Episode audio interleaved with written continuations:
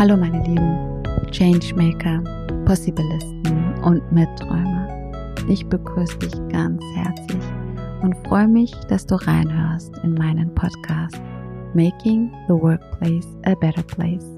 Der Podcast, bei dem ich, Uta, durch Interviews sowie durch Bücher und Studien mit dir meine Traumwelt der Arbeitswelt teile. Das heißt, eine Arbeitswelt, bei der beides miteinander verbunden ist. Menschenzentriert und erfolgreich sein. Lasst uns also gemeinsam träumen und schauen, wie wir das ein oder andere in die Realität umsetzen.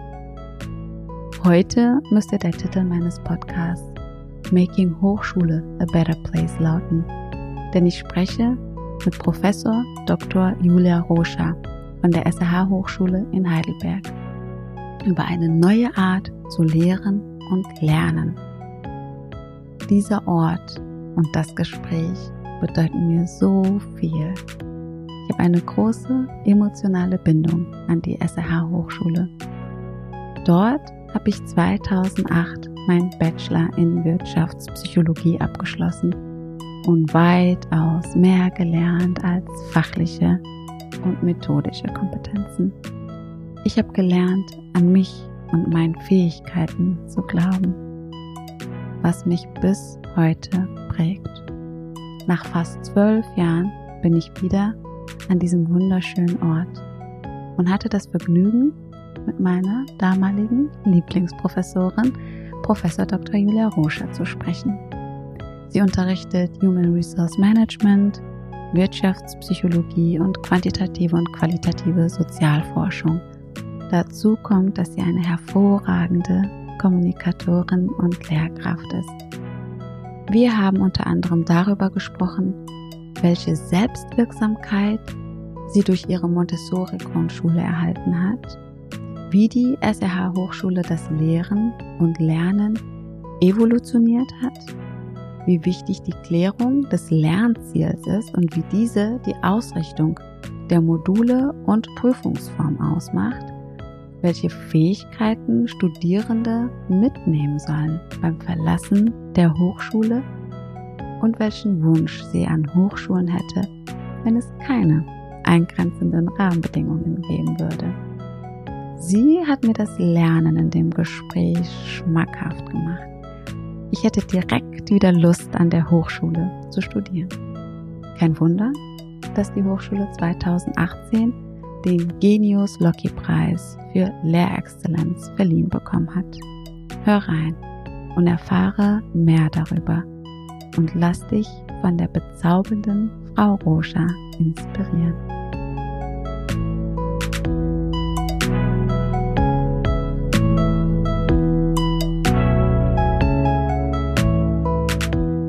Ja, hallo Frau Ruscha, schön, dass wir heute äh, hier sind. Und wir sind hier meiner alten Hochschule, der SAH in Heidelberg.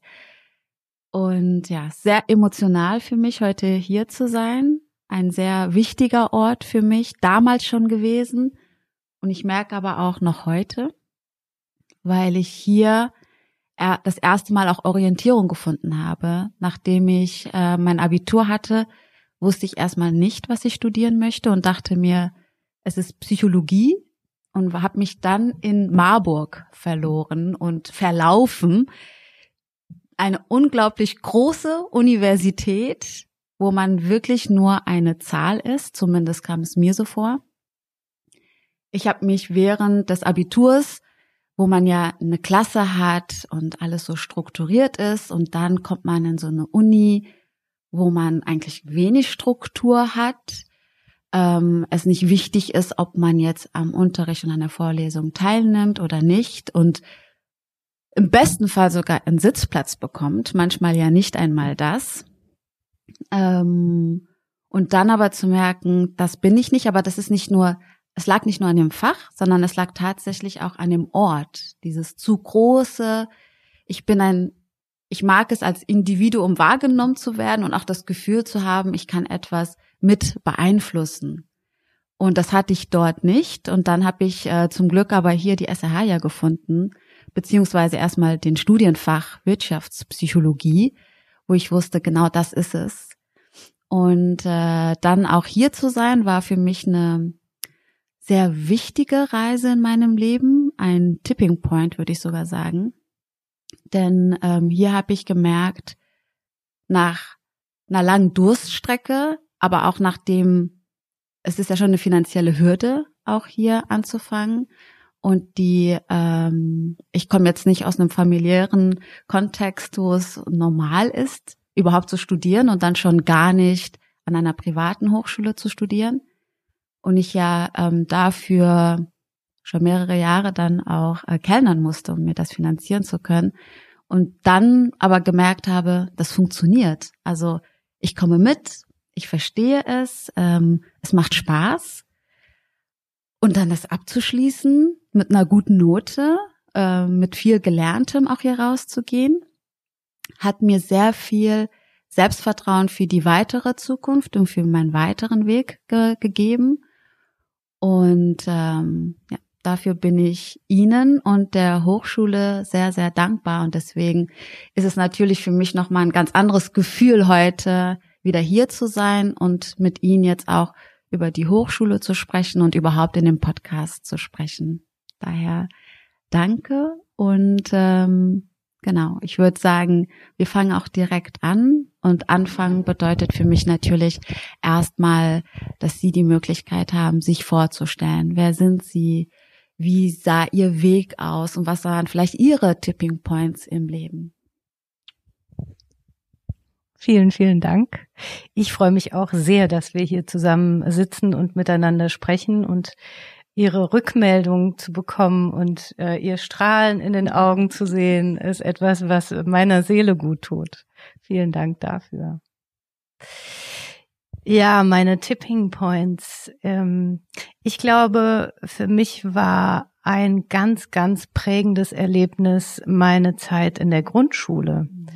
Ich bin in eine Montessori-Grundschule gegangen mhm. und das ist eine andere Art des Lernens. Man darf als Kind, als ganz kleines Kind selber entscheiden, mit welchen Inhalten man sich beschäftigen möchte, welche man vertiefen möchte. Ich habe Wurzelbretter geliebt. Wir haben ganz früh schon mit Mathematik gearbeitet, mit Sprachen ähm, und zwar sehr, sehr spielerisch und mit sehr viel Freiraum. Und ähm, ein zweites Element war, dass wir verschiedene Klassenstufen in einem und demselben Unterrichtsraum hatten und man wie so, äh, wie sagt man das, wie so, so Partnerschaften hatten. Also als ich als kleines, kleine Julia da reinkam, hatte ich ein großes Mädchen aus der dritten oder vierten Klasse, was mich unter ihre Fittiche genommen hat. Und als ich dann größer war und dann kam eine kleine Julia, dann habe ich die kleine Julia als, als mein, meine Patin oder ja. sowas bekommen. Und das war auch was Besonderes. Aber das prägendste Erlebnis äh, in meiner Grundschulzeit war, als es Zeugniszeit war und ähm, wir Formulare bekommen haben, wir als Kinder äh, oder als Schülerinnen und Schüler, und wir sollten uns selber bewerten. Wir haben also das Formular ausgefüllt, wie wir uns selber einschätzen, unsere Fähigkeiten und äh, Leistungen. Und dann äh, kam meine Lehrerin und hat sich neben mich gesetzt, äh, die Frau Kretschmer, und sie hatte das auch ausgefülltes Formular. Und wir haben beide Formulare nebeneinander gelegt und haben verglichen, was da steht. Und sie hat mich gefragt, ah, schau mal, warum schätzt du dich denn da so ein? Ich schätze dich da besser ein oder anders ein. Und dieses Gefühl von ernst genommen zu werden in der eigenen Reflexion über das eigene Verhalten war für mich unfassbar prägend.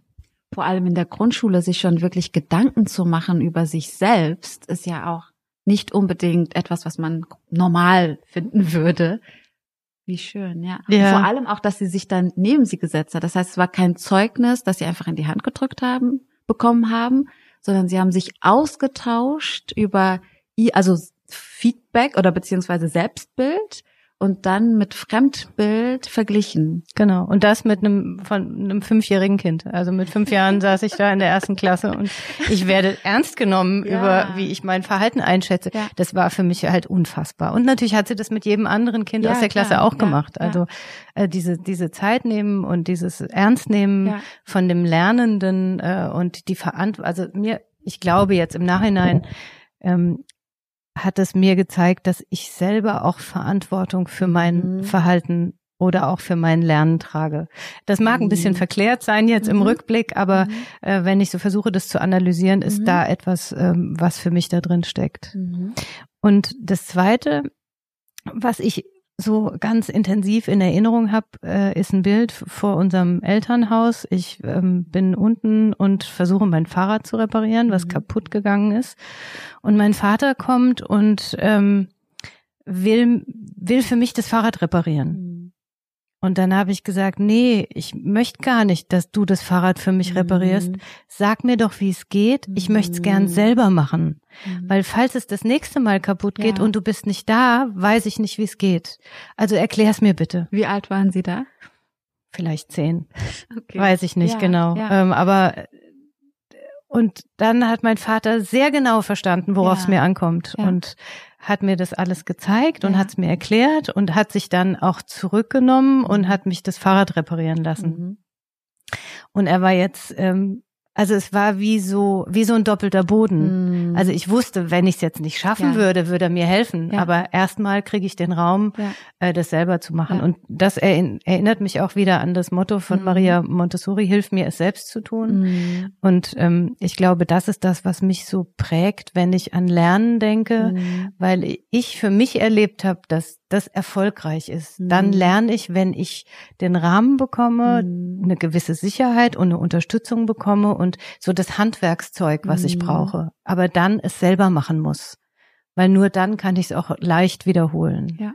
Und dieses, dieses, ich war noch nie ein Freund von passivem Lernen. Mhm. Ähm, jetzt glücklicherweise ist es mir relativ leicht gefallen, mhm. auswendig zu lernen. Mhm. Ich habe mich da nicht so schwer getan, wenn ich mich motivieren konnte.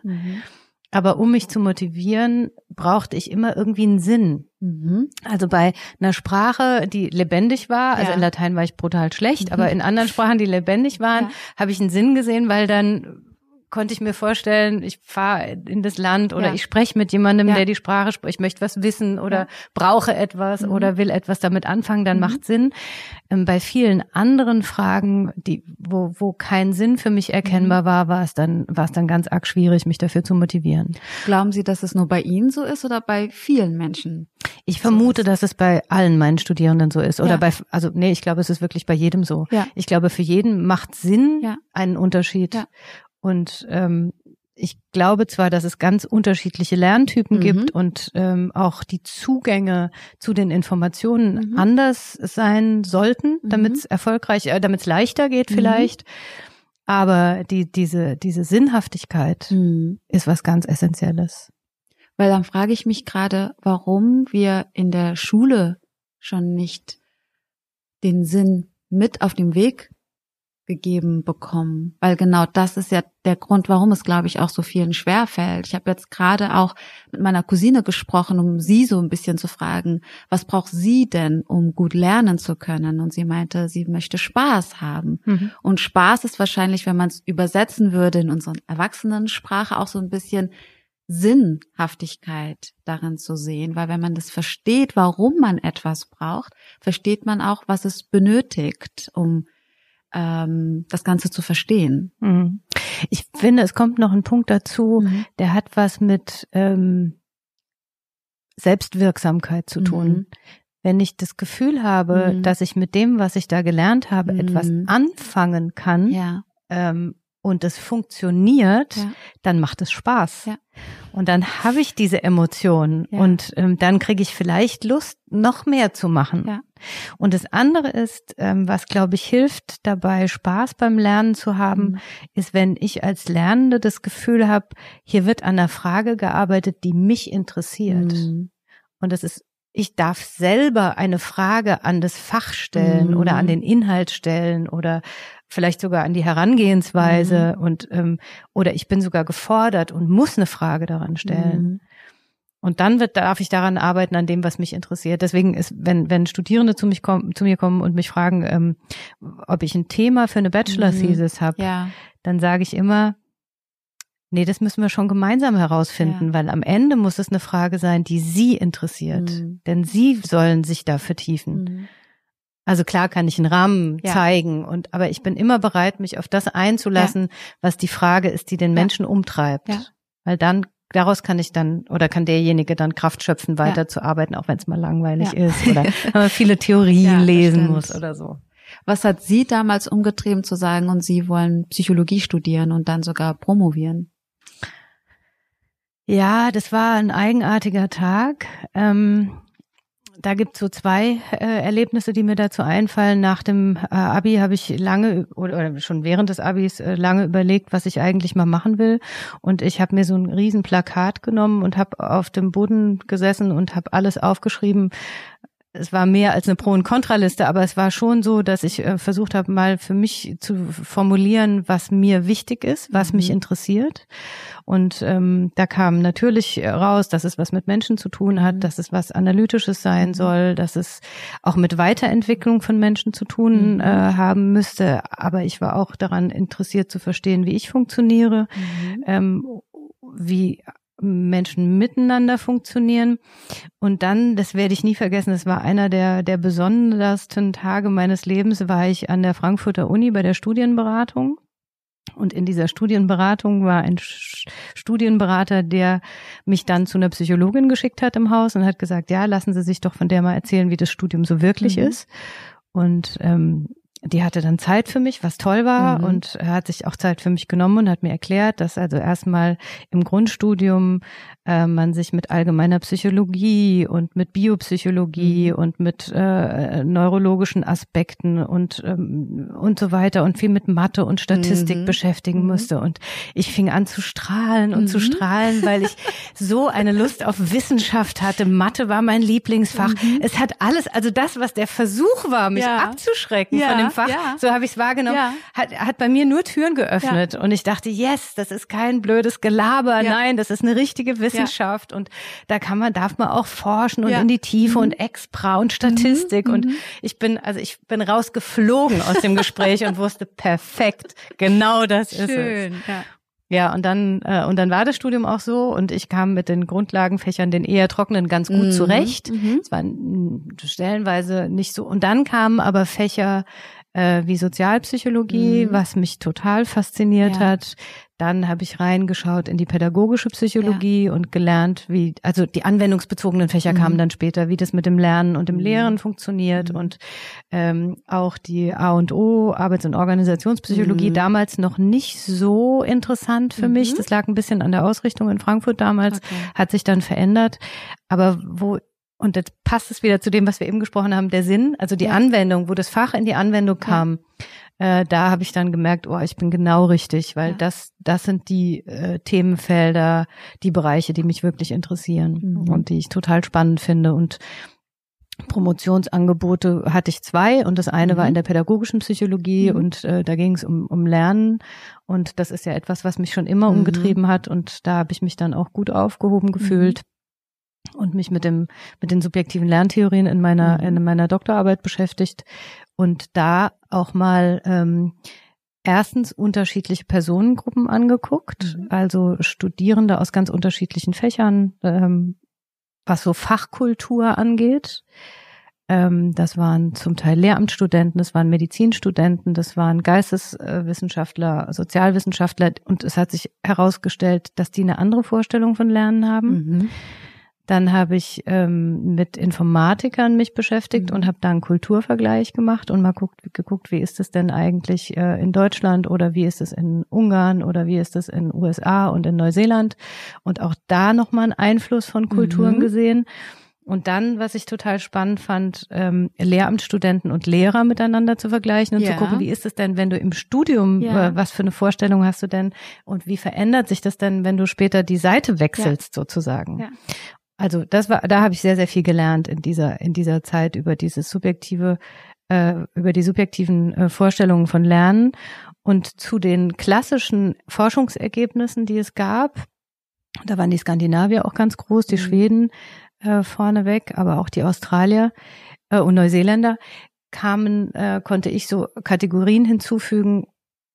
Zwei ganz besondere. Und das eine ist, dass Emotionen beim Lernen Mhm. eine Riesenrolle spielen. Mhm. Und das zweitens, das Learning Environment, mhm. also die, die Rahmenbedingungen, das mhm. Umfeld, ähm, Lernen auch ganz, ganz stark mhm. beeinflusst. Ja. Und ich glaube, das sind jetzt, wenn man so einen Bogen zu dem schlägt, was ich heute mache, zwei Faktoren, ja. die jetzt hier an der Hochschule Berücksichtigung gefunden haben bei der mhm. Entwicklung des neuen Studienmodells. Mhm. Also irgendwie schließt sich der Kreis ja. wieder. Aber wie schön, dass Sie damals ähm, angefangen haben, mit ihrem Plakat mhm. und das auch schon füllen konnten. Und jetzt, wo sie es auch beschrieben haben, ist es ja tatsächlich auch das, was sie heute noch machen. Ja.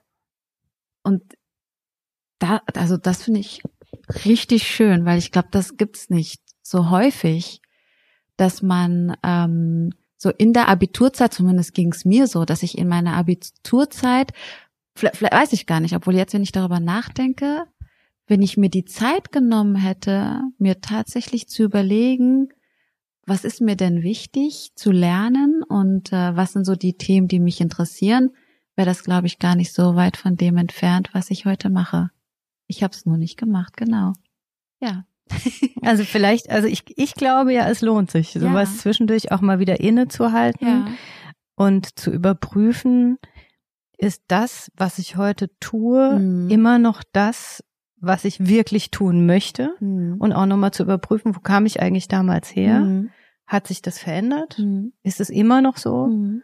Und bin ich immer noch auf meiner also bin ich immer noch an meiner Nabelschnur ja. oder an dem, was, ja. was wirklich für mich wichtig ist. Ja. Weil es ist ja äh, schon so, dass das Berufsleben einen dann auch mal in, mhm. in andere Richtungen treibt oder in ein anderes Fahrwasser bringt. Und das ist ja auch völlig in Ordnung. Mhm. Und man soll und darf und kann sich ja auch weiterentwickeln.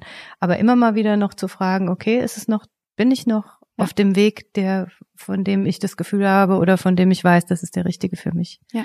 Deswegen haben Sie ja wahrscheinlich auch Lehramtsstudenten und Lehrer befragt, weil sie wussten, da verändert sich etwas, während man dann noch die Ideale hat in dem Studium und dann ist man in dem Beruf und die Ideale verändern sich vielleicht oder die Umsetzung verändert sich und die Ideale sind eigentlich noch da. Ja. Ja, ja, genau. Und ähm, natürlich habe ich in der Zeit selber auch einen Rollenwechsel durchgemacht, mhm. weil ich war ja auch äh, vorher Studentin und als mhm. ich dann äh, Mitarbeiterin an der Hochschule war, habe ich ja auch die, die ersten großen Lehrveranstaltungen mhm. übernommen, auch mit, mit mehr als 200 äh, Studierenden mhm.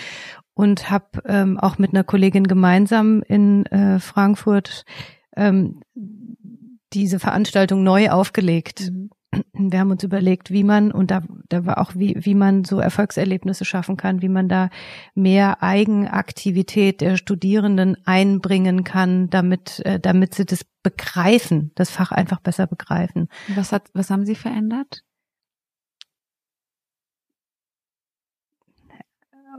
Okay, also das war ein bisschen verrückt, ja. ja, das war ein bisschen crazy, weil ich habe gleichzeitig ähm, weil es mir so viel Spaß gemacht ja. hat, ähm, noch so eine Ausbildung gemacht, eine zweijährige zu Körpersprach- und Kommunikationstrainerin. Mhm. Und jetzt sind Lehrende ähm, oder Lehrerinnen und Lehrer ja auch ähm, Menschen, die, die mit dem Körper mhm. auch sprechen und vor Klassen stehen. Mhm. Also kamen auch in dieses äh, in diese Veranstaltung sehr viele Rollenspiele, mhm. sehr viele Gesprächsübungen, mhm. sehr viel äh, äh, persönliche mhm. Erfahrung äh, und das war für manche etwas befremdlich. Ja weil sie gesagt haben, das ist ja schon ein bisschen schräg, ja. komisch und äh, mhm. so Lernen und Lernen funktioniert mhm. so nicht. Mhm. Ich fand es toll, dass meine Kollegin damit eingestiegen ja. ist und mitgemacht hat. Ähm, und äh, für die Studierenden war das auch eine Herausforderung. Mhm. Wir haben auch eingeführt, mit Videofeedback zu mhm. arbeiten äh, in diesen Praktikumsvorbereitungen. Mhm. Wir haben unsere Studenten auch in den Schulen besucht und haben mhm. Aufnahmen gemacht, wenn die in der Klasse sind und unterrichten, mhm. um ihnen eine Rückmeldung zu geben, wie sie wirken, wie sie da stehen. Mhm. Und man muss überlegen, das ist ja schon über 20 Jahre her. Das war da nicht Usus oder ja, Gang und Gäbe. Und ja. da hattest du kein Handy, mit dem ja. du mal eben kurzes aufnehmen kannst, sondern wir sind da echt mit Stativ und Kamera überall hingeschlappt gehabt und ja.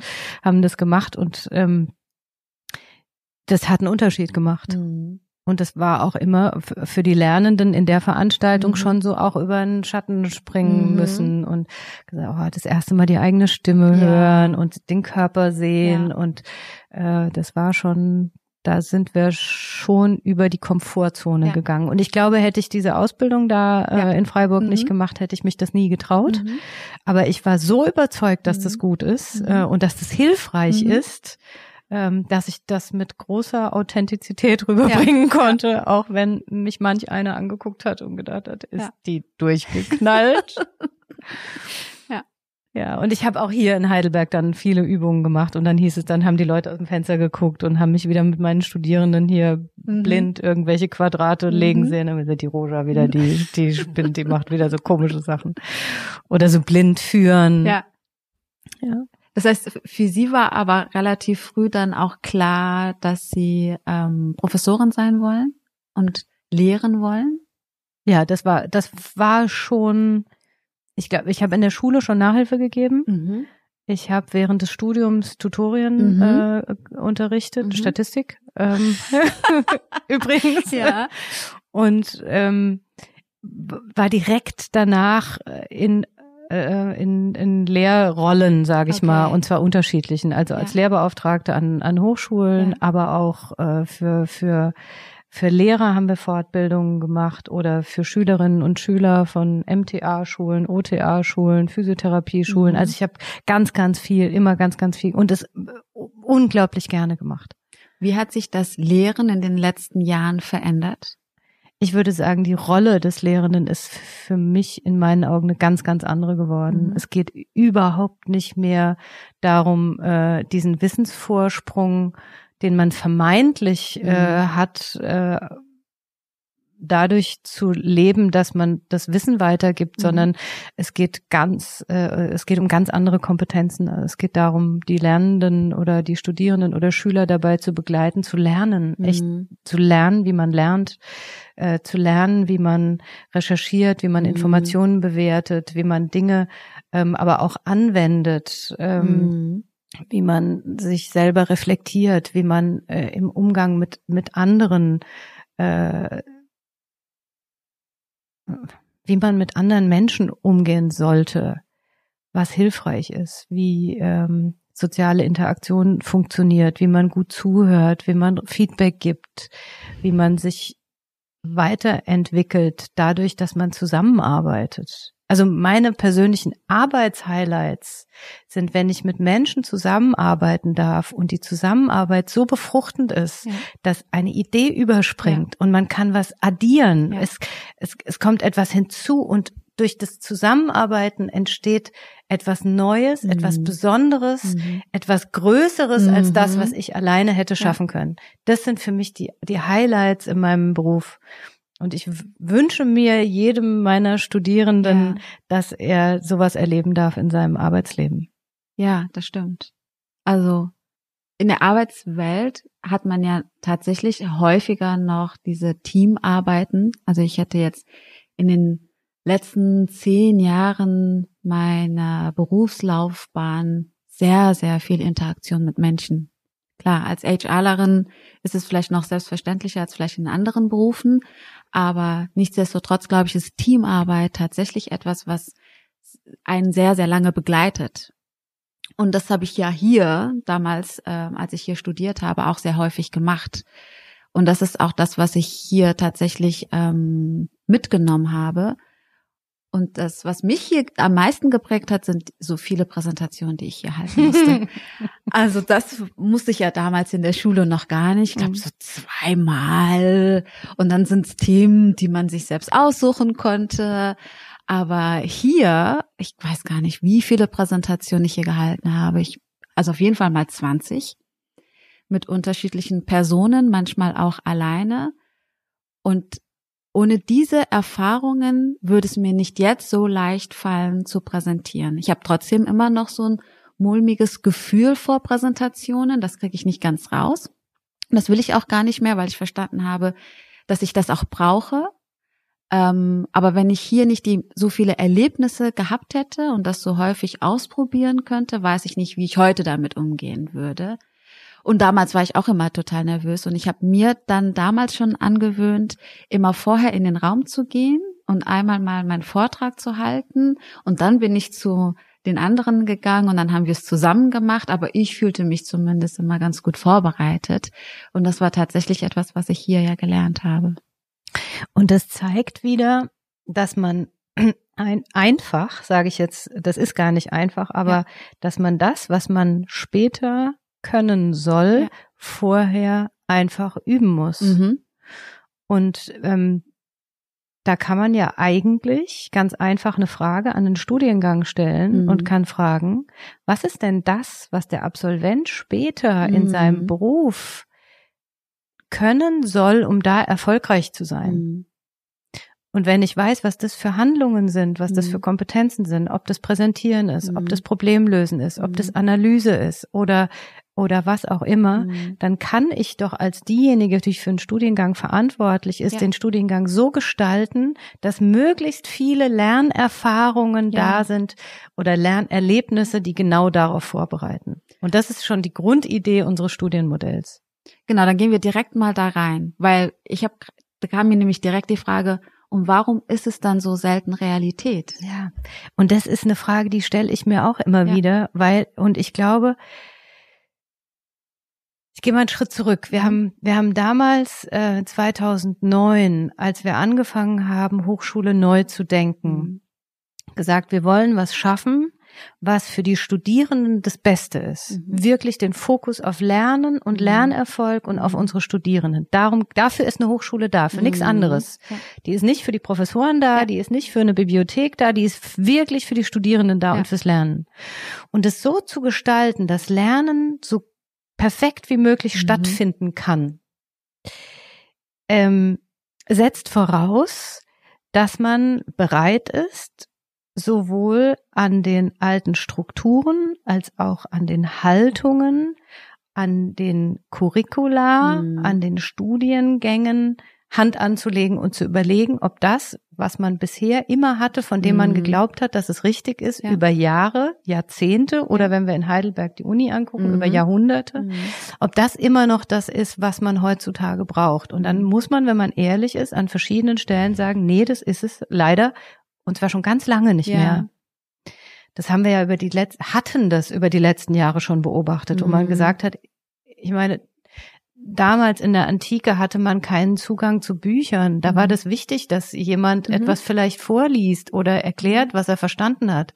Aber heute, wo du innerhalb von Sekunden schneller alles googeln kannst mhm. und Informationen immer und überall zur mhm. Verfügung hast, ist, muss das Lernen ein anderes sein. Mhm. Und ich meine, das erleben wir ja jetzt äh, alle durch und hm. in dieser äh, eigenartigen Zeit von Corona, wo wir uns umstellen auf Online-Lehre, wo wir nach Informationen suchen, die im Netz zur Verfügung stehen und feststellen, wie unfassbar viel Material mhm. existiert, tolle Filme, super Erklärungen. Mhm. Äh, Im Grunde genommen ist alles da. Mhm.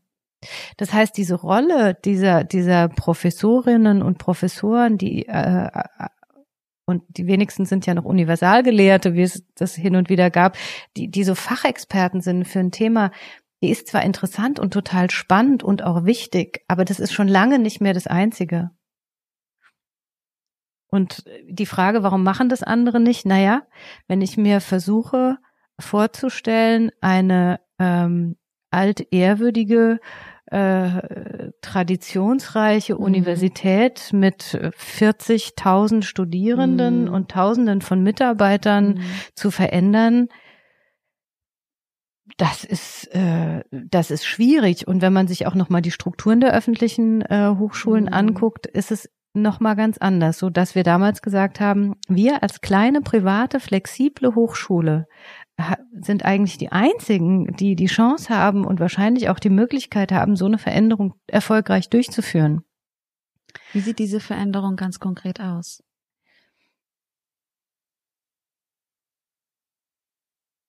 Wir haben Semester abgeschafft.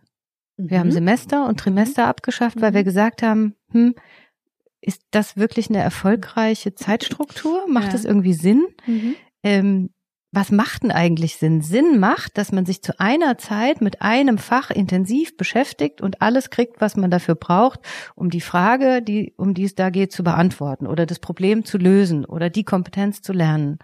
Und deswegen macht es irgendwie überhaupt gar keinen Sinn, ein Semester zu haben, wo man acht Fächer parallel mhm. hat. Äh, hier vier Stunden Vorlesung, mhm. dann nachmittags vier Stunden anderes Fach, mhm. dann ist Dienstag vielleicht der Nachmittag mal frei mhm. und äh, am Donnerstag hat man dann dafür drei mhm. oder vier Fächer, ja, muss ja. abends nochmal, dann hast ja. du extra, dann muss ja. Macht ja überhaupt keinen Sinn, mhm. weil das ist nicht abgestimmt, das hängt nicht miteinander zusammen. Dann hast du nach einem halben Jahr oder nach, nach drei Monaten äh, oder zwölf Wochen oder 14 hast du deine Klausuren.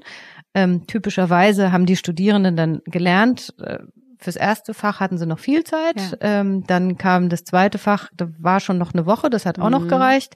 Beim dritten waren es nur noch drei Tage, mhm. da wird's knapp. Und die letzten zwei Augen zu und durch, mhm. irgendwie die Nacht davor schnell noch reingeprügelt und gehofft, dass genug hängen geblieben ist. Mhm. Sie lachen, weil es wahr ja, ist. Ja, ja, es war ja, es ist ja, ja so. Also ganz ehrlich, wenn man es anguckt, mhm. dann war das Bulimie-Lernen. Genau. Ja, rein und hoffentlich ist es zur Prüfung noch da und dann wieder weg. Aber ist auch egal, weil es fragt eh keiner mehr danach. Ja. Und zu sagen, wenn das, wenn, wenn das wirklich das Ziel wäre, wäre ja alles gut gewesen. Aber das Ziel war ja ein ganz anderes, nämlich zu sagen, da werden Kompetenzen so vermittelt, äh, dass, dass unsere Absolventen am Schluss selbstbewusst das Haus verlassen und mhm. das wirklich können und wissen, was sie können und, mhm. und sagen können, ich möchte diesen und jenen mhm. Weg wählen und ich fühle mich gut darauf vorbereitet. Mhm. Das stimmt, man hat vielleicht nicht unbedingt jetzt alle Theorien und Methoden im Kopf, was ich aber trotzdem ja gelernt habe, obwohl ich ja auch Bulimie-Lernen hier äh, praktiziert habe, um die Prüfungen so, so gut wie möglich zu, zu bestehen, ist, mich so zu strukturieren, dass ich es schaffe. Und ähm, selbst wirksam ja trotzdem auch äh, mir Wissen aneigne, leider nicht langfristig, ähm, aber das sind auch bestimmte Kompetenzen, die mir jetzt ja auch noch ganz, ganz viel bringen. Absolut. Und ähm, die, diese Form ähm, oder diese Selbstkompetenzen mhm. sind genauso wichtig ja. wie die Sozialkompetenzen, Umgang miteinander mhm. oder die Fachkompetenzen mhm. oder die Methodenkompetenzen, die man mhm. gelernt hat. Für mich ist nur wichtig, dass das nicht en passant passiert mhm. oder zufällig oder mhm. weil sie das gut konnten, mhm. haben sie das erfolgreich geschafft, mhm. sondern dass es systematisch und geplant passiert. Ja.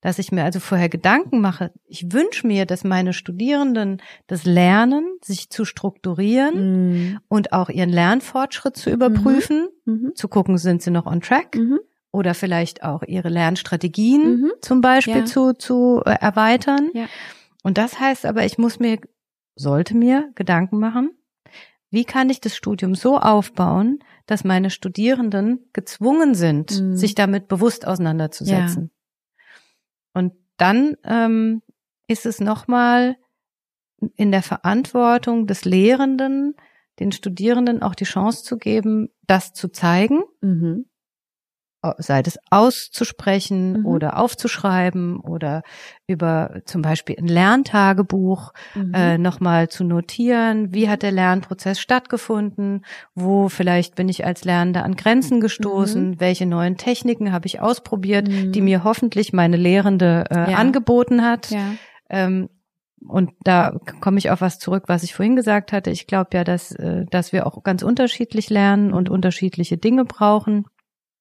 Ich persönlich habe im Studium zum Beispiel bei der Vorbereitung auf mein Diplom super in Rollenspielen lernen können mhm. mit meiner Lerngruppe. Jeder ist in die Rolle von einem Wissenschaftler mhm. geschlüpft, hat sich ganz intensiv mit seinen Theorien mhm. auseinandergesetzt und wir haben uns dann in Rollenspielen zu Streitgesprächen getroffen. Yeah. Äh, die lernt, also ich erinnere mich noch gut dran, dass wir als Lerntheoretiker dann an einem Tisch saßen ja. und äh, miteinander fachlich gestritten haben. Ja.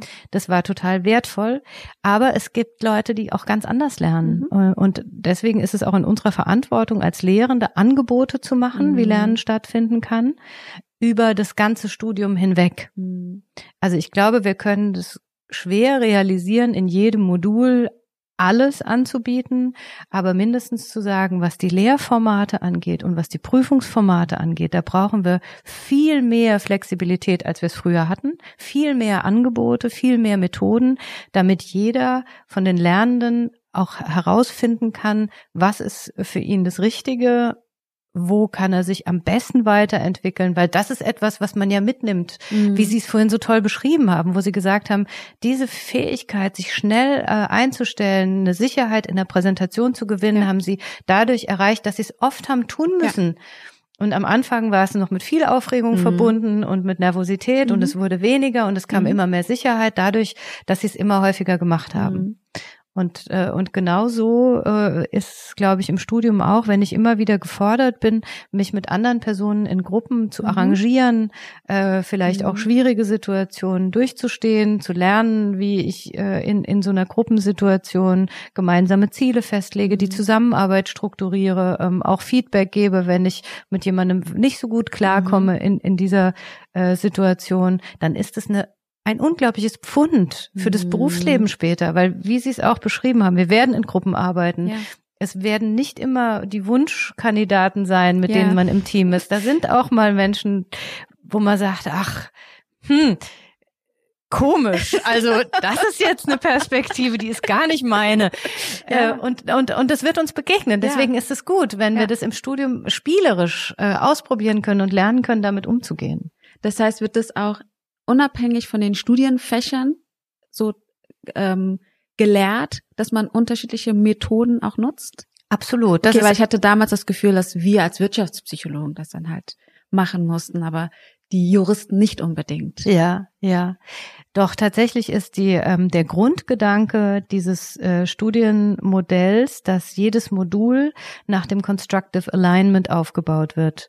Und das bedeutet, dass zuerst die Frage gestellt wird, was ist der Learning Outcome? Mhm. Was ist die Kompetenz oder was sind die Kompetenzen, die am Ende stehen? Mhm.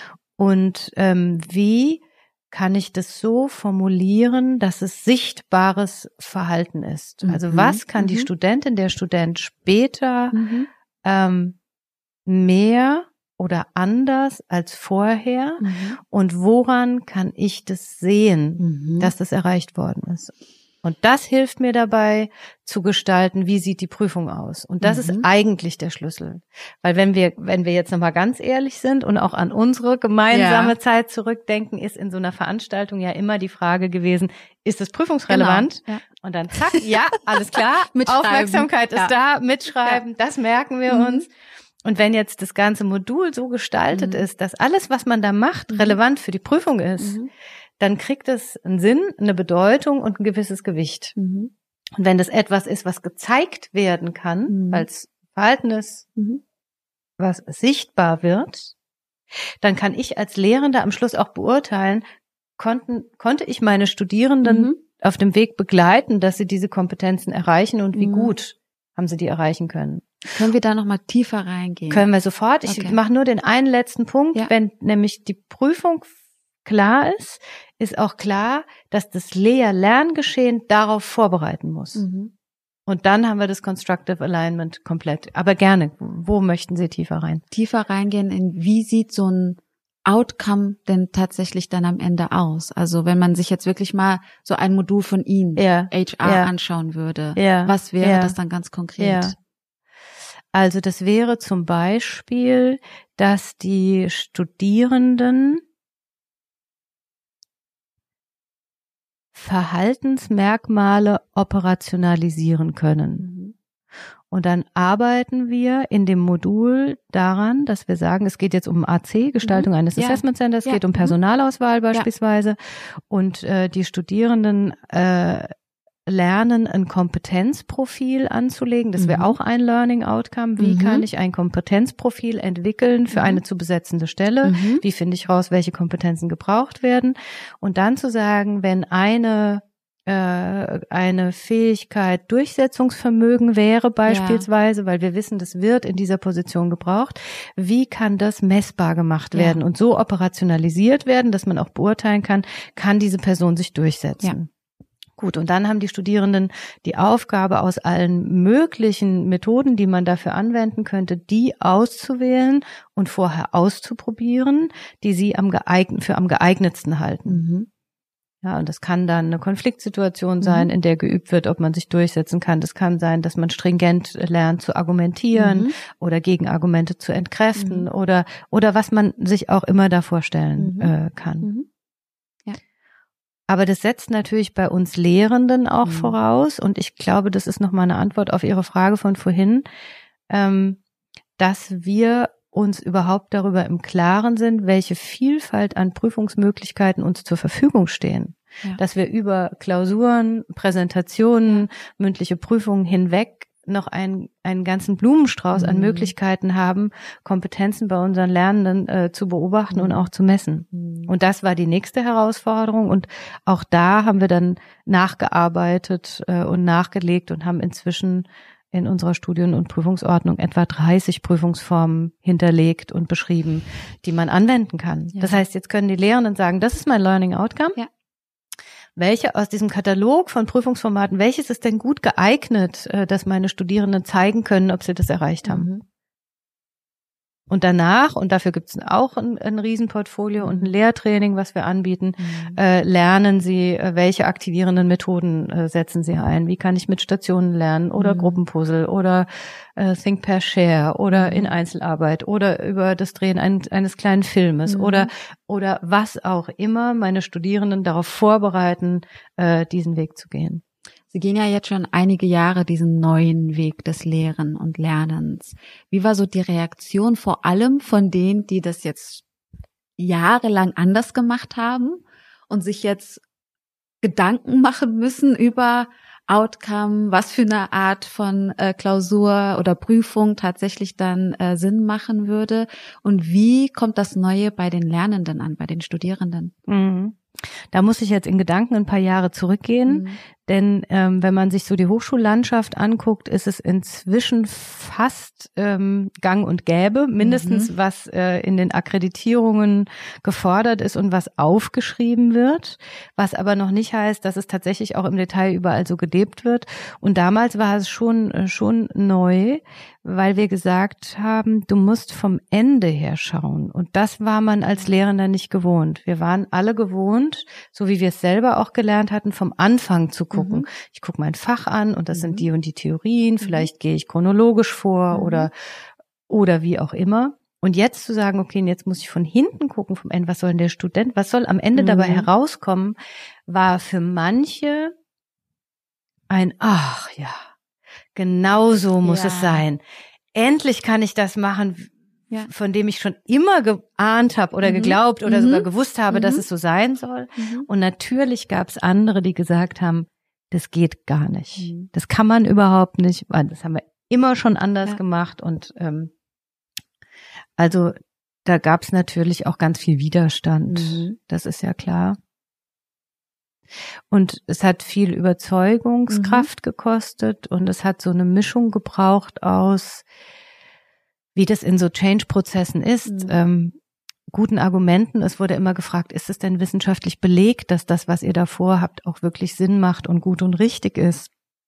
Ähm, und da haben wir dann Be Belege gesammelt auch. Äh, wir hatten auch nicht für alles äh, schon eine Antwort parat, muss ich auch dazu mhm. sagen. Also auch für mich war das eine große Zeit der Unsicherheit. Mhm. Ich wusste, dass es richtig ist. Ich ja. war angezündet, ich ja. war auch getrieben, ich war ja. voller Energie, aber ich war manchmal sehr, sehr unsicher, mhm. weil ich auch gedacht habe, wow, ja, ich weiß schon irgendwie, dass es richtig ist, aber ich habe jetzt keine Studie, die dir belegen kann, dass das die, die richtige Vorgehensweise mhm. ist. Jetzt, ich hatte das große Glück, dass ich in, ähm, in einem Netzwerk war, äh, Lehre hoch N, mhm. von der Töpfer Stiftung, ähm, die ein, ein Programm aufgelegt hat, äh, wo 30 Menschen aus Deutschland in der ersten Kohorte teilnehmen durften, von Universitäten und Hochschulen, ähm, wo wir unglaublich unterstützt worden sind in Sachen Innovationen in der Lehre. Ein mhm. ganz tragfähiges, sehr starkes, hochkarätiges Netzwerk, was mhm. heute noch besteht. Ähm, was mich sowohl wissenschaftlich als auch persönlich, mhm. menschlich und fachlich unglaublich gestärkt hat mhm. in der mhm. Zeit. Also da echt ein, ein großes Dankeschön mhm. äh, an die Töpfer Stiftung. Ich weiß nicht, ob es so gut gegangen wäre, wenn ich nicht das Glück gehabt hätte, ja. dort zu sein. Mhm. Ähm, und natürlich eine ganz tolle, starke Hochschulleitung und ein mhm. super Team. Und ähm, ich glaube, manches von dem, was ich damals gemacht hätte, würde ich heute anders machen. Mhm. Ähm, ich habe wenn ich so selbstkritisch äh, sein muss, vieles, was an kritischen Rückfragen kam, auch persönlich genommen. Mhm. Ich war an vielen Stellen verletzt oder enttäuscht oder ähm, war ja, ich war enttäuscht, weil ich dachte, Mensch, warum versteht ihr denn nicht, dass das gut ist? Das muss doch. Und ich konnte aber nicht alle überzeugen. Ja, ja. Aber das ist das, ähm, das hat mich viel Kraft gekostet, muss ich sagen. Und ja. deswegen war auch für mich eine Lesson learned zu sagen, guck auf diejenigen in der Umstellungsphase, die Lust haben, die mitgehen wollen, die da auch einen Sinn drin sehen, die Energie dafür haben und, und hol dir auch Unterstützung von außen, weil, na klar, wenn ich einem Kollegen, der das seit 15 Jahren äh, mhm. gemacht hat, seine Lehre gemacht hat mhm. und seine Folien hab, sag, hey, hör mhm. mal, ähm, man kann das anders machen und es geht auch noch besser und du ja. musst mal vom Ende her denken, dann zeigt er mir natürlich einen Vogel und sagt, ja. was willst denn du mir erzählen? Ja. Du hast doch eh keine Ahnung. Mhm. Ähm, und dann hatte ich auch nicht genug Handwerkszeug, mhm. äh, um jeden zu überzeugen, mhm. nicht genug Geduld mhm. äh, zuzuhören und mhm. mich mit jeder kritischen Rückfrage auseinanderzusetzen. Mhm. Ähm, aber am Ende des Tages war die, war die Kombination aus, wir wollen die Hochschule zukunftsfähig ja. machen, ähm, wir haben inzwischen genug Belege, dass wir wissen, dass es funktioniert. Ja. Rückmeldungen von den Studierenden, die mhm. gesagt haben, wow, mhm. das ist richtig gut. Mhm. Das ist zwar sehr anstrengend mhm. und fordert uns ja. ganz stark, aber wir, wir, wir spüren Lernen anders. Mhm. Ähm, Alleine das Lernen zu spüren ist ja, ja. neu. Genau. Mhm. Und wir sind aktiv in dem mhm. Lernprozess beteiligt und über die Jahre dann natürlich die Rückmeldung sowohl von den Studierenden, die gesagt haben, hey, das, äh, das ist gut und es funktioniert, als auch von denjenigen, die unsere Studierenden im Praktikum be begleitet mhm. haben oder die äh, sie später äh, aufgenommen haben ja. in Jobs, die rückgemeldet haben, hey, die sind, die, die, diese Studierenden sind anders äh, als andere, mhm. weil die sind irgendwie viel schneller im Thema drin, ja. äh, sind irgendwie pragmatischer, sind schneller in der Umsetzung, stellen andere Fragen, äh, sind, sind so, ja, also da kamen ganz viele ganz positive Rückmeldungen. Da hat auch ein Kollege hier aus der Region angerufen, hat gesagt, ich habe zwei Stellen zu besetzen. Bevor ich die ausschreibe, wollte ich fragen, ob ihr Absolventen habt, mhm. die, äh, die ihr empfehlen könnt. Mhm. Und das waren dann so Zeichen, wo wir gesagt haben, hey, wow, äh, das, das gibt uns Rückenwind, das ja. zeigt uns, dass das gut ist und richtig ist, was wir machen. Ja. Aber natürlich gab es unterwegs auch mal Zweifel. Ja. Kannst du so einen ganzen Laden und 40 Studiengänge und ja. das umstellen und also Respekt, ein Riesenrespekt.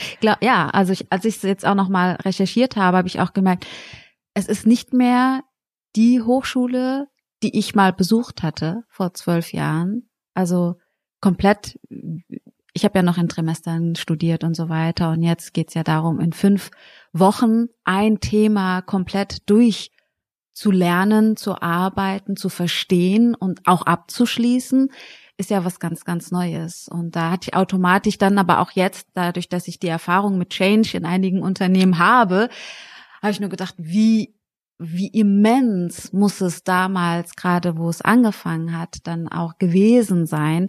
Ich glaube, für uns Studierenden ist es einfacher, weil es tatsächlich eine neue Art von Lernen zwar ist, aber wenn man dann hierher kommt, weiß man, worauf man sich einlässt. Aber als Lehrender, der was an oder die was anderes gewohnt waren und dann umgestellt wird, nicht so leicht. Mhm. Wobei ich sagen muss, die Rahmenbedingungen waren natürlich schon perfekt. Mhm weil als eine kleine mhm. private Hochschule, die eine super Struktur mitbringt, nämlich kleine Gruppen, mhm. äh, direkte Ansprache von Studierenden zu Lehrenden, ja. ein ganz persönliches Verhältnis ja. ähm, und auch äh, dadurch, dass es eine private Hochschule ist, schon auch so äh, so wirtschaftliche Überlegungen, mhm. nicht dieses äh, nicht dieses mhm. Zurücklehnen in in dem staatlichen mhm. Apparat, waren schon äh, Voraussetzungen, ohne die mhm. es vielleicht gar nicht gegangen wäre oder auf jeden Fall viel schwieriger gewesen wäre oder länger gedauert hätten. Und das war auch so ein Punkt, von dem äh, der, der für uns wichtig war zu sagen, wo sind wir denn als Hochschule schon richtig gut? Ja. Was können wir gut? Wo kommen wir her? Was macht uns aus? Mhm. Und zu sagen, das zu verstärken und uns nicht irgendetwas zu suchen, was nichts, also was fremd ist, Mhm. äh, was zur DNA nicht passt. Mhm. So deswegen würde ich sagen, es war wir haben immer diskutiert, ist es eine Evolution oder eine Revolution? Mhm. Ich hätte es lieber Revolution genannt, aber für viele Kollegen war es besser zu sagen, es ist eine Evolution, Mhm. ist eine Weiterentwicklung Mhm. von dem, was wir schon, schon haben und Mhm. schon können. Und trotzdem ist sie so deutlich, Mhm. ähm, dass man, äh, wenn man von außen darauf Mhm. guckt, sagen muss, das ist etwas anderes Ja. als eine, als der normale Hochschulbetrieb. Es Ja. unterscheidet sich essentiell. Und das war auch ein Ziel, zu sagen, wir brauchen etwas, ein USP, Mhm. etwas, was uns unterscheidet von anderen, wo wir besser sind. Mhm. Und da bin ich jetzt so selbstbewusst Mhm. und sage, ich glaube, da sind wir wirklich besser. Mhm. Und würden Sie sich das aber auch an anderen Hochschulen und auch an staatlichen Hochschulen so wünschen? Das wurde ich auch ganz oft gefragt. Ähm, Also ich bin unglaublich äh, froh darüber, dass der Verbund der SRH, äh, aller SRH-Hochschulen sich auf den Weg gemacht hat und äh, viele haben es schon realisiert, zu Mhm. sagen, das ist ein Asset, das möchten wir auch haben, da gehen wir gemeinsam und wir stellen alle auf Chor um. Das finde ich großartig ähm, und ich glaube, das stärkt den Verbund ungemein. Und dann war natürlich die Frage, ja, und was wäre denn, wenn jetzt das andere auch machen würden? Mhm.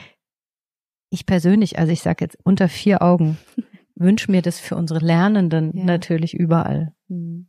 Weil und und vielleicht gibt es auch andere Formen, ähm, Lehr-Lerngeschehen so zu gestalten, dass man besser lernen kann, als es im Moment ist. Aber ich wünsche mir einfach mehr Bewusstsein für die Gestaltung von Lernprozessen an deutschen Hochschulen. Mhm. Wenn Sie einen Wunsch frei hätten, einmal hier für die SRH, was wäre es, was Sie noch gerne ändern wollen würden?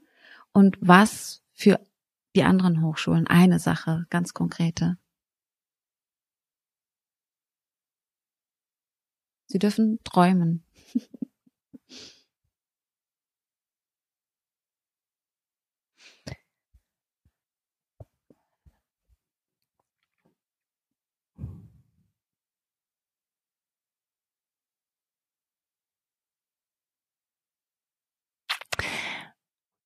Ja.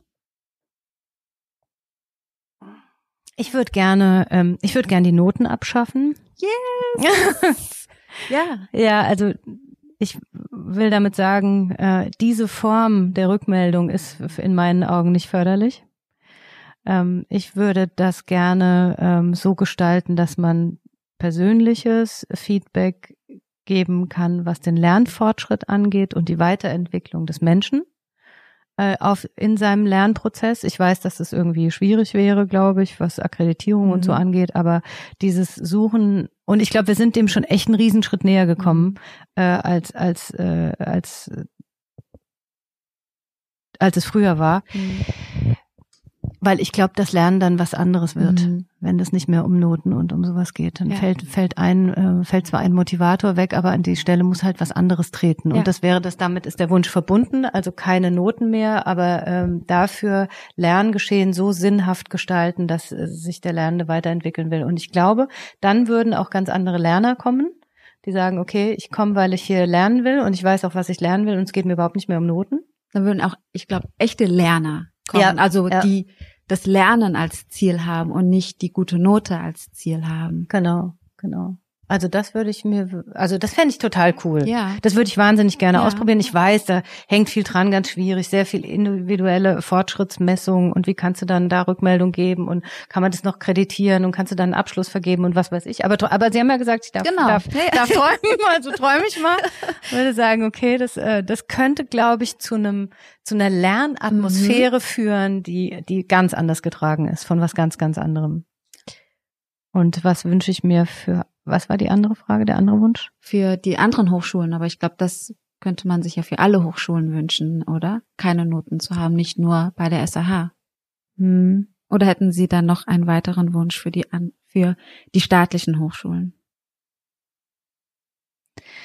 Naja, also ich könnte, ich könnte ja jetzt böse sein und könnte sagen, ich möchte, dass sie ganz konservativ bleiben, damit, damit wir Mhm. uns ganz stark unterscheiden, aber das will ich natürlich nicht. Mhm. Ich möchte natürlich, dass, ähm, dass Lernen in Deutschland ähm, für alle zugänglich ist und für alle möglich ist. Ich Mhm. wünsche mir, glaube ich, für uns Hochschulen insgesamt, dass wir ähm, besser, also sowohl die staatlichen als auch die privaten, äh, gerade was das Thema ähm, äh, das klingt jetzt falsch, Blended Learning Konzepte angeht, besser Mhm. zusammenarbeiten. Aber ich glaube, das, was wir jetzt durch Corona gelernt Mhm. haben und was mit Distance Learning zu Mhm. tun hat und mit der zur Verfügungstellung ähm, von, von ähm, Material, auch Arbeitsmaterial, Mhm. seien das Filme, seien das Podcasts, Mhm. seien das äh, anderes aufbereitete Informationen, Mhm. dass wir da, äh, was die Hochschulen angeht, in einen besseren Austausch gehen, besser miteinander teilen. Und dass wir uns dann äh, vor Ort auf das konzentrieren, worum es geht, nämlich Mhm. um die Frage, wie kann ich das anwenden, ähm, das Gelernte, wie kann Mhm. ich es integrieren, wie kann ich da äh, Lernerfahrungen generieren und Rückmeldungen Mhm. geben meinen Lernern. Sie gehen an das Ganze ja sehr wissenschaftlich auch ran. Welche wissenschaftlichen Erkenntnisse haben Sie zu Lernen, zu äh, Konzentrieren und wie müsste eigentlich idealerweise die Arbeitswelt verändert werden, damit wir auch da unser Potenzial, nenne ich es mal, oder das Gelernte auch umsetzen könnten? Ich glaube, ehrlich gesagt, der Unterschied ist überhaupt nicht groß, Mhm. weil die Prinzipien äh, genau die gleichen sind. Ähm, also wir müssen uns angucken, was motiviert uns. Das Mhm. haben wir vorhin schon überlegt. Es muss sinnhaftig sein, Mhm. es äh, muss mit Selbstwirksamkeit zu Mhm. tun haben, mit einer gewissen Flexibilität lernen wir äh, jetzt noch intensiver Mhm. dass auch der, der Raum und die Raumgestaltung eine Mhm. ganz, ganz wichtige Rolle spielt. Und ich meine mit Environment, das kann technisches Environment sein, das können Arbeitszeiten sein, das kann äh, Arbeitsraumgestaltung Mhm. sein, ob man gemeinsam oder alleine oder äh, in verschiedenen Arbeitsphasen sich Arbeitsplatz äh, Mhm. gestalten kann. Ähm, da gibt's ja auch richtig tolle Konzepte äh, über, über ganz tolles Mobiliar und äh, die Möglichkeiten, sich für die Tätigkeit, die man gerade ähm, äh, voll, vollzieht oder vollführt, einen Raum zu suchen, Ja. der passt, was ich total spannend Ja. finde. Ähm, das ist so das eine. Äh, Das andere ist die Klarheit über die Ziele, auch hier. Ähm, das heißt, man könnte auch die, die, diese Frage des Constructive Alignment auch auf die Arbeitswelt Mhm. anwenden und zu sagen, okay, wo will ich eigentlich hin Mhm. oder wo soll ich hin? Mhm. Ähm, da sind wir dann aber auch bei einer Klärung der Ziele. Stimmen die eigenen Mhm. Ziele mit den Unternehmenszielen überein? Wenn nicht, was kann ich dafür tun, Mhm. damit, damit da eine Passung stattfindet? Ähm, und dann zu sagen, wie äh, stelle ich als Mitarbeiterin oder Mitarbeiter eigentlich fest, ob ich auf dem richtigen Weg bin, Mhm. ob ich meine Ziele erreiche. Ich brauche regelmäßig Feedback Mhm. und zwar auch positives Feedback Mhm. äh, halte ich für, für ganz, ganz wichtig. Und ähm, wenn unterwegs festgestellt wird, dass Handwerkszeug fehlt, und dann ist das Thema Personalentwicklung ein ganz, ganz wichtiges, ähm, systematische, geplante, individuell abgestimmte äh, Personalentwicklung, die den Mitarbeiter äh, auf dem Weg begleitet. Mhm. Und schon, glaube ich, wird es ganz gut funktionieren. Vielleicht sogar ein bisschen besser als heute. Ich hatte ähm, etwas Schönes gelesen von, äh, ich muss gerade gucken. Genau, 2009 hatte unsere damalige Bundesministerin für Bildung und Forschung gesagt, Frau Schawan, dass Hochschule wichtige Impulse für die Entwicklung unserer Gesellschaft bringen. Welche Entwicklung unserer Gesellschaft wollen Sie denn mit dem Chor erreichen? Ich habe ja vorhin schon äh, angesprochen, dass ich mir selbstbewusste ähm, Absolventinnen und Mhm. Absolventen wünsche, ähm, die in der Lage sind, ihr eigenes Verhalten zu reflektieren, Mhm. die in der Lage sind, mit anderen Menschen wertschätzend äh, ähm, umzugehen, Mhm. in einen äh, sozial förderlichen Austausch zu gehen, äh, die das Fachwissen zur Verfügung haben, was Mhm. es braucht und Methoden, um sich und andere weiterzuentwickeln. Und ich glaube, wenn das eine Basis äh, für Kultur äh, oder Entwicklung unserer Kultur ist, äh, was mit äh, Akzeptanz, Mhm. Wertschätzung, fundierter Auseinandersetzung und einer gewissen persönlichen Wärme Mhm. äh, zu tun hat, haben Mhm. wir, glaube ich, ein gutes Miteinander, um uns mit den Fragen, die uns beschäftigen mhm. und den Herausforderungen, die vor uns äh, stehen, äh, sich gut auseinanderzusetzen. Ich bekomme richtig Lust, wieder zu studieren. äh, danke. Ich würde gerne mit meinen Abschlussfragen beginnen wollen. Und zwar, wir haben jetzt ganz kurz über die Arbeitswelt gesprochen gehabt, aber ich weiß ja, dass Sie sich auch grundsätzlich ja für die Arbeitswelt interessieren. Und daher auch an Sie die Frage, wie stellen Sie sich die Arbeitswelt in zehn Jahren vor und wie würden Sie sie sich wünschen?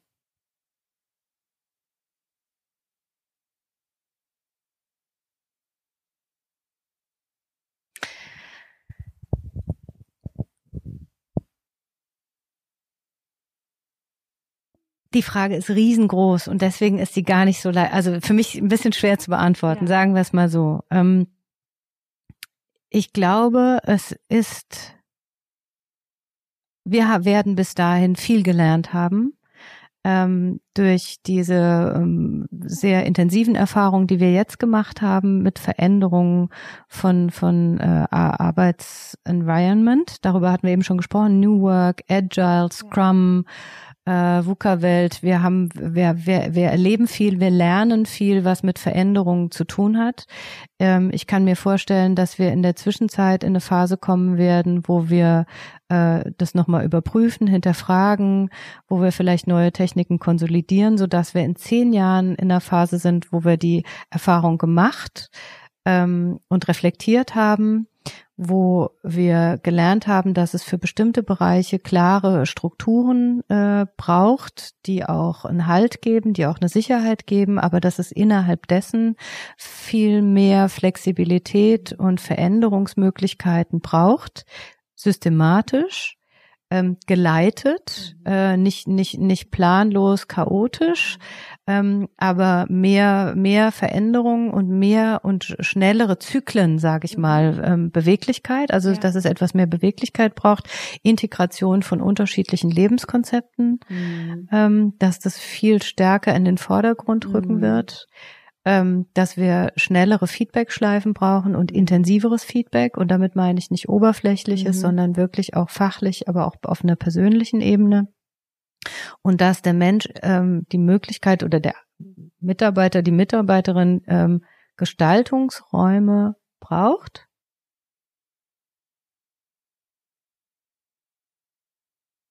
Aber dass es eine enge Verzahnung zwischen den persönlichen Zielen und den Unternehmenszielen immer wieder, dass diese Passung immer wieder überprüft werden, überprüft werden muss und vielleicht auch wieder neu hergestellt werden muss. Ich glaube, Kultur, Unternehmenskultur spielt eine Riesenrolle und wird immer wichtiger. Sie haben jetzt häufiger über das Thema Feedback gesprochen. Und ähm, das Thema ist tatsächlich auch etwas, was ich in den letzten Jahren beobachtet habe. Viel, fällt vielen Menschen, egal in welcher Rolle sie sind, egal welches Alter, egal in welcher Situation, dann doch tatsächlich sehr schwer. Woran liegt es und was für ein Tipp hätten Sie, damit es vielleicht nicht mehr diese Schwere hat, Feedback zu geben? also was ich, was man hier so erlebt, das hat ja was mit der Kultur zu tun. Es mhm. hat ja mhm. ganz stark, also sicher auch mit der Unternehmenskultur, aber auch hier mit unserer mit unserer Kultur zu tun. Hier sagt man ja nicht, geschimpft ist genug gelobt. Mhm. Und wenn man sich überlegt, dass das im, im Volksmund ja. tatsächlich so gesagt wird, dann, dann bedeutet das ja auch, dass wir überhaupt, wenn zu Feedback, ja. überhaupt nur in der Lage sind zu kritisieren, zu sagen, ah, das ist ja schiefgegangen, hast mhm. aber nicht gut gemacht. Was heißt es? Wir brauchen Vorbilder, wir brauchen Menschen, die uns das vorleben. Wir müssen das ähm, mhm. ähm, oder unsere Kinder, äh, mhm. unsere Studierenden, unsere Schüler müssen lernen, dass dass es das gibt, ja. dass das geht und dass es nicht schwer ist, sondern ja. dass es ganz leicht ist. Ja. Also brauchen wir gute Vorbilder. Mhm. Ähm, ich glaube, diejenigen, die das nicht lernen durften, mhm. ähm, müssen die Chance erhalten, das lernen zu dürfen mhm. ähm, und zu üben. Mhm. Und sich über die Wirksamkeit klar zu werden. Weil, weil, weil Rückmeldung, also ich meine, Feedback ist ja nicht immer nur Loben, mhm. obwohl wir wissen, dass Loben total förderlich mhm. ist, weil es einfach gut tut, weil es dann leichter wird, weil es dann Spaß macht, das verändert die Atmosphäre, wenn man auch mal gesagt bekommt, hey, das ist großartig gemacht, toll, mach weiter so.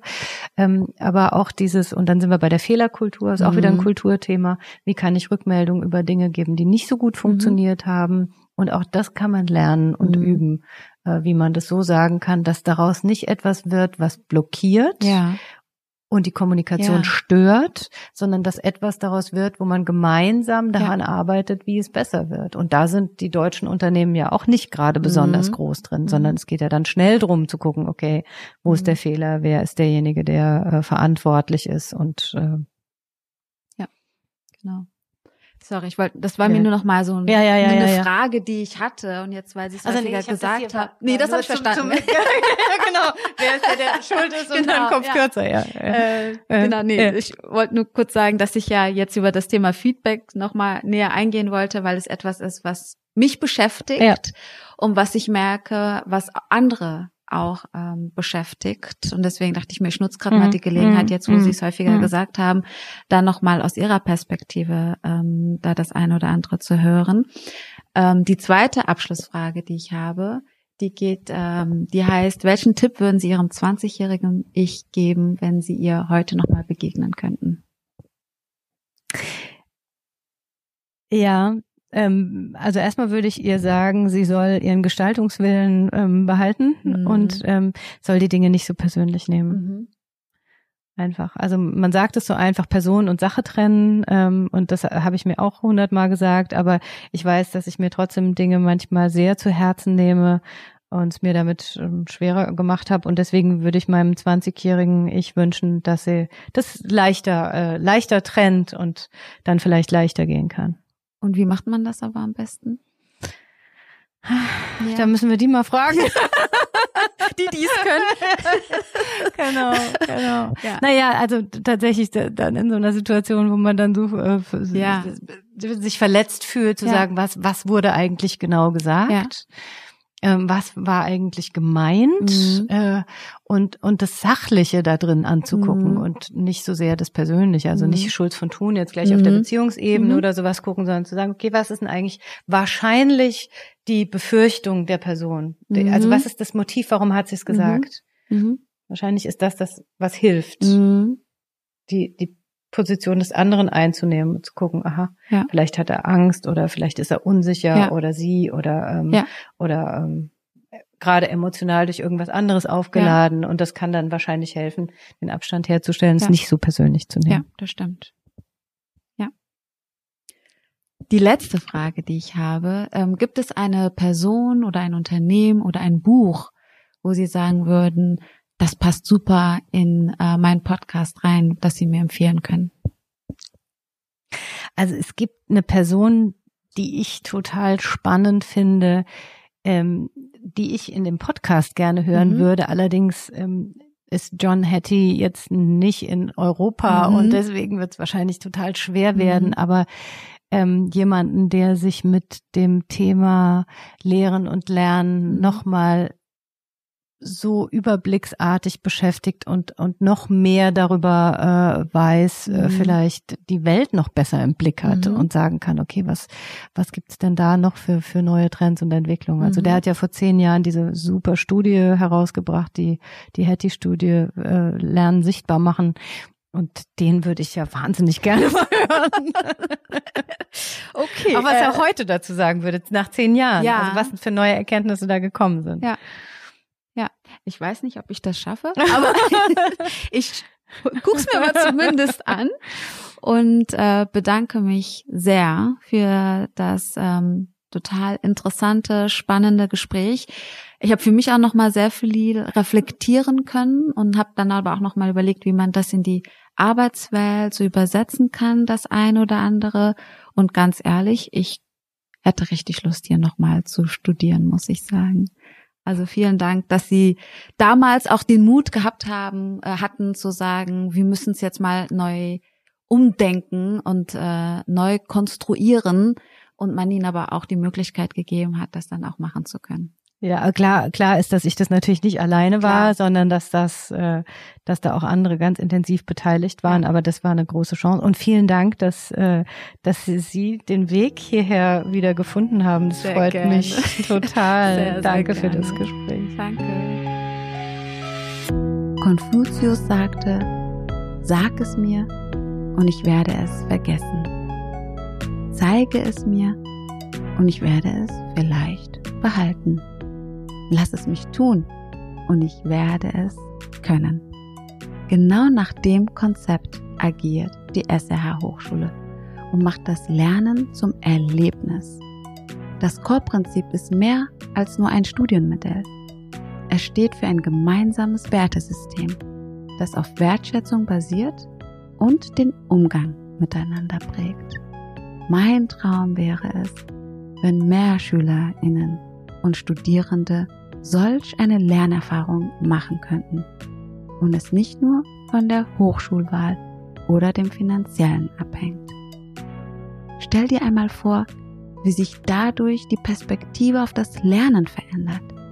Das wäre doch toll, wenn man schon als Kind Lernen mit positiven Assoziationen verbinden könnte. Und diese Erfahrung ein Lebensbegleiter wird. Gerade weil das Lernen alters- und grenzenlos ist und nicht mit dem Abschluss beendet. Liebe Lehrenden, bitte schaut in eure Entscheidungs- und Handlungsspielräume und reflektiert, ob eure Lehrmethodik so konzipiert ist, dass die Lernenden es verstehen und umsetzen. Oder ob ihr das nicht so macht, weil ihr es schon immer so gemacht habt. Und dann ändert es, macht es spürbarer, seid kreativ und traut euch. Versetzt euch kurz in die Lage eurer Schülerinnen. Sie werden euch dankbar sein. Ich lerne gerade mit 38 Jahren auch wieder etwas Neues. Und zwar Rollschuhfahren. Und ich bin voller Freude, denn wenn ich es schaffe, durch die Straßen von Frankfurt zu sliden, dann bin ich einfach super glücklich. Und ich mache das ganz nach dem Motto, if you never try, you will never know. Ich danke dir für deine Zeit und ich wünsche dir ganz viel Freude beim Lernen. Let's be the change we want to see in the world. Bis bald deine Ruta.